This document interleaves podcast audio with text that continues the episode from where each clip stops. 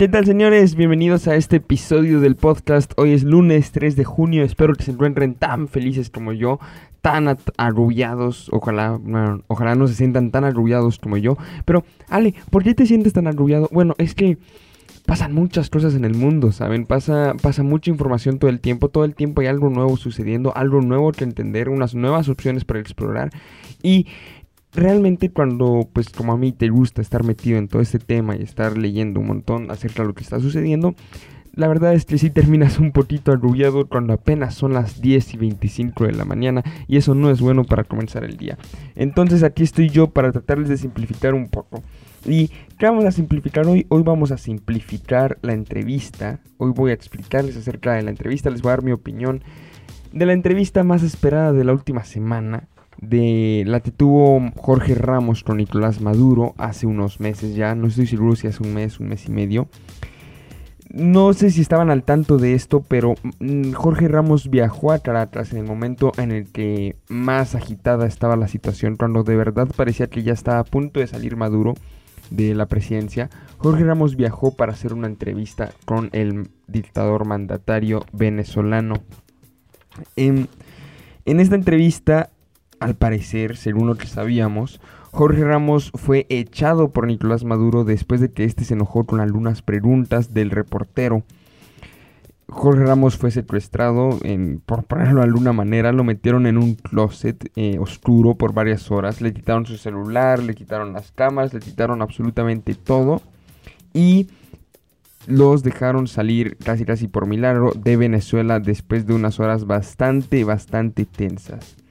Jorge Ramos volvió a Estados Unidos donde él radica y hizo pues llamó mucho la atención porque empezó a hablar mucho de que no es, un dictador y nos secuestró y nuestra vida estaba en riesgo. Y obviamente cuando dice cosas tan alarmantes llama mucho mucho la atención. Y eso fue lo que sucedió. Y por eso cuando hace una semana anunciaron que habían recuperado la entrevista todo el mundo se llenó de emoción incluido yo. Yo dije wow ahora sí que, tienen un material para tirar a Maduro. Ahora sí que tienen algo con que despertar la ilusión venezolana de que ya este dictador salga del poder de una vez por todas.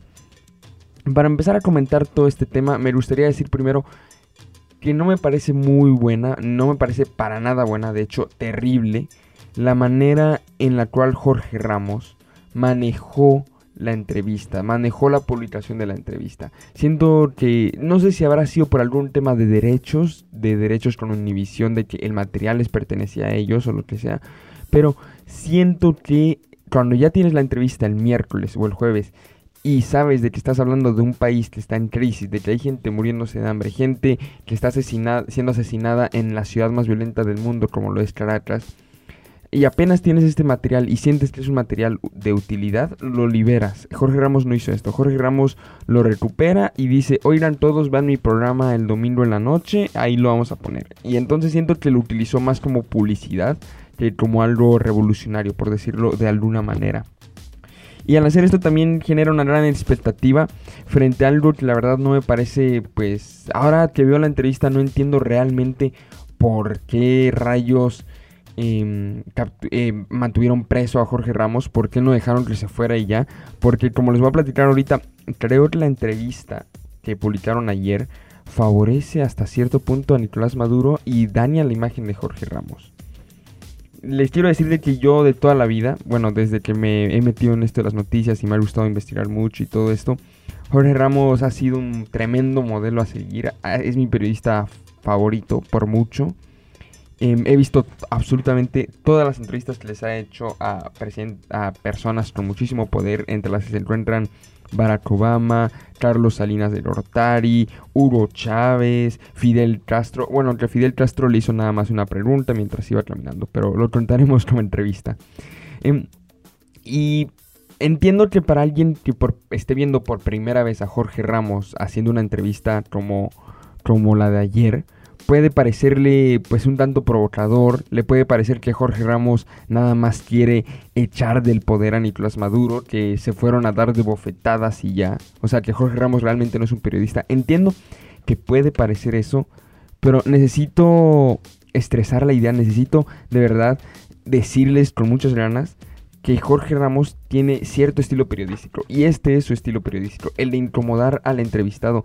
Digamos, si yo algún día tuviera una posición de poder y Jorge Ramos me llamara y me dijera, oye, quiero hacerte una entrevista, yo la aceptaría obviamente, pero sabría que va a ser una entrevista muy dura en la cual Jorge Ramos me va a interrumpir, en la cual no me va a dejar hablar, em, me, ni siquiera va a hacer tantas preguntas, nada más me va a presentar datos que me incomoden. Y es que ese es el, el, estilo de Jorge Ramos desde siempre. Y para los que irán, porque he visto y leído mucha gente, hey no, pero eh, Jorge Ramos es comprado por los estadounidenses, él nada más quiere tirar Maduro. Pues no es verdad, porque de verdad pueden buscar en internet la entrevista que le hizo a Barack Obama y es igualmente de dura. Em, él es así, es su estilo periodístico y eso no lo va a cambiar. Es por eso que se ha vuelto tan, tan, pero tan exitoso em, por su... ¿Cómo lo digo?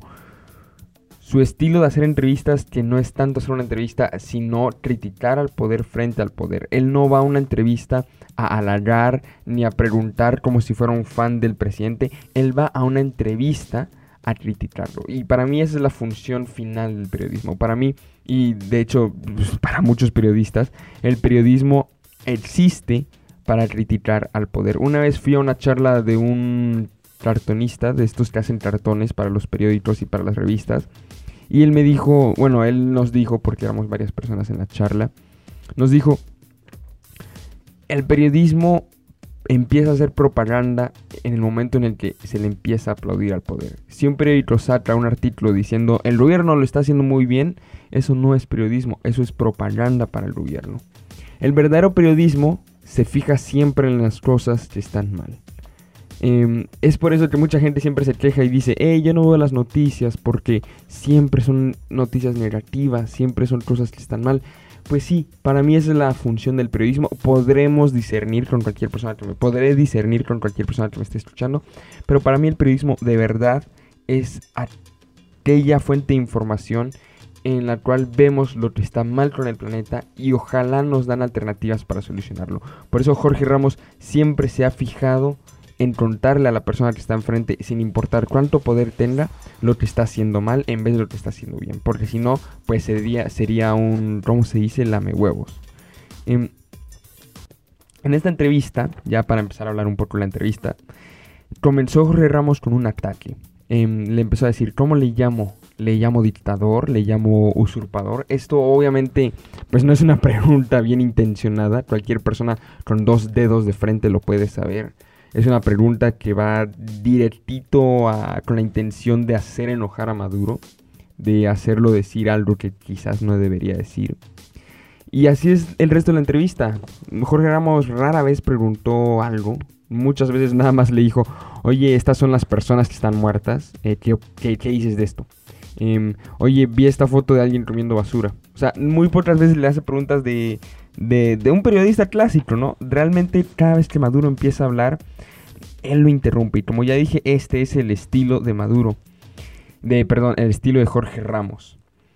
Y es curioso porque si tú estás viendo por primera vez a Maduro, o sea, si tú, digamos que tú acabas de aparecer en este planeta y no tienes nada que ver, no, no has visto nada nunca de Nicolás Maduro ni de Jorge Ramos, ni sabes si está pasando en Venezuela, y lo único que ves es esta entrevista, vas a pensar que Jorge Ramos es un tarado y que Nicolás Maduro es un genio respetuoso, cívico, que sabe responder bien las preguntas y que es el dueño, el presidente legítimo de Venezuela. Eso es lo que vas a pensar si no tienes contexto por lo bien que Nicolás Maduro la manejó. De verdad un aplauso al dictador porque la entrevista fue manejada de manera más, ¿cómo se dice? Más maestra. Em, pero repito, esto es sin contexto. Nosotros como personas informadas no nos podemos quedar viendo una noticia así y no pensar en el contexto, porque todo esto tiene algo alrededor. Y en el caso de Nicolás Maduro es que él es corrupto, em, él ha robado dinero a los venezolanos para meterlos en cuentas fantasmas en quién sabe dónde. Él ha hecho un contrabando de drogas por medio de su vicepresidente Diosdado Cabello. Tienen una línea, un tráfico de drogas tremendo. Él participa en minería ilegal. Él ha hecho múltiples faltas a los derechos humanos por medio de tortura, por ejemplo. Ya si nos enteramos de este contexto, que todo esto es verdad, entendemos, bueno, aquí realmente Jorge Ramos lo único que está haciendo es confrontando a un asesino, a un torturador, a un ladrón. Y pues tú qué haces cuando confrontas a alguien así, pues honestamente no le tienes respeto. No se, no se debe tener respeto con, con este tipo de personas. Y al no tener respeto, ¿qué pasa? Para de ser una entrevista. Lo que vimos en el video no es una entrevista. Está muy lejos de ser una entrevista. Porque en una entrevista, el entrevistador le tiene que tener algo de respeto a la persona que está entrevistando. Em, le tiene que tratar de usted, tiene que hacerle preguntas. Porque en una entrevista, perdón por decir tanto eso, lo que interesa es lo que el entrevistado quiere decir, no lo que el entrevistador quiere decir. Y este no fue el caso. Aquí los dos participaron prácticamente lo mismo. Yo creo que si contáramos las palabras de cada uno, fue un empate. Por lo tanto, no es entrevista, es una discusión. Ahora, esto debería funcionar para reavivar el deseo de dar pelea en Venezuela. Porque recordemos que desde abril casi casi no se ha hecho nada en Venezuela, ya nadie está hablando de ellos, ya no hay tanta gente en la calle, ya Juan Guaidó por lo menos desde aquí, desde el punto de vista exterior, no ha hecho nada mayor. En el 2019, por lo tanto, ha sido un año bastante frustrante para los venezolanos, porque empezaron con un Juan Guaidó revivido, diciendo Juan Guaidó que él era el presidente legítimo. Recordemos las manifestaciones llenas de millones de personas en la calle en el centro de Caracas. Em, él considerándose ya el nuevo presidente y todo parecía que ya iba a un mejor horizonte. Nicolás Maduro ya hasta se hablaba de que se había escapado a Cuba o a Rusia. Y Hoy, un mes después, estamos como siempre hemos estado, con los venezolanos oprimidos, con los venezolanos tan, O sea, no quiero decir callados porque sí hay gente protestando todavía. Pero si vemos a la mayoría de los venezolanos, la mayoría de los venezolanos ya está callado de nuevo. Em, algo que quiero desmentir, volviendo a la entrevista, es que Maduro mencionó que reconoció la elección de la Asamblea Nacional en el 2015. Como ya he hablado en otros podcasts y en videos en mi canal de YouTube, Alex Latino. Esto es completamente falso. O sea, bueno, no completamente falso. Es falso a medias. Porque recordemos en las elecciones del 2015, Asamblea Nacional, que era para elegir a los representantes en la Asamblea Nacional, que es como el Parlamento, la oposición de Maduro sí ganó una mayoría. Y el presidente Nicolás Maduro sí reconoció esta mayoría. Lo que sucede es que menos de un año después em, empieza Nicolás Maduro a hablar de una serie de irregularidades y comienza a decir que no fueron elecciones legítimas y todavía peor, crea la Asamblea Constitucional, que supuestamente era nada más para crear una nueva constitución, pero al final, al fin y al cabo termina sustituyendo a la Asamblea Nacional comandada por la oposición. Entonces, pues sí, al principio sí la, sí la acepta, la derrota, pero después mueve la constitución a placer y termina cambiando todo esto. Los venezolanos, ya para terminar, deben entender que un estadounidense poco informado, un tico poco informado, o un mexicano, o de donde sea que no tenga mucha educación o mucha información, y haya visto la entrevista de ayer, va a empezar a apoyar a Nicolás Maduro, porque es la verdad. La entrevista de ayer, como ya dije, le da muchísima ventaja a Nicolás Maduro. Y alguien que no entienda el contexto lo va a empezar a apoyar así de fácil. Maduro ayer, bueno, o hace un mes, pero la entrevista que se dio ayer, que se liberó ayer, le habló al mundo en nombre de los venezolanos. Les dijo a todos, oigan, los venezolanos están bien, estamos bien, sí tenemos de qué comer, em, hay mucha seguridad, mejor, y esto estoy citando, no vean la vida en ojo ajeno y mejor vean el de ustedes. Esto es lo que Maduro le dijo a todo el mundo en nombre de los venezolanos. Y yo les pregunto a los venezolanos, ¿de verdad quieren que este señor dictador hable en nombre de ustedes? ¿De verdad quieren eso? Porque yo no creo. Pero es lo que está pasando. Más gente escuchó a Maduro ayer que lo que ha escuchado a Juan Guaidó en un mes. Por eso deben volver a las calles. Deben aprovechar el poquitito momentum que todavía les queda y gritarle al mundo que el pueblo venezolano todavía tiene con qué luchar y que Nicolás Maduro no representa ni un décimo, ni un millonésimo de lo que los venezolanos realmente son. Bueno, señores, ese fue el podcast de hoy. Espero que lo hayan disfrutado, espero que estén más informados. Nos vemos mañana 4 de junio. Hasta luego.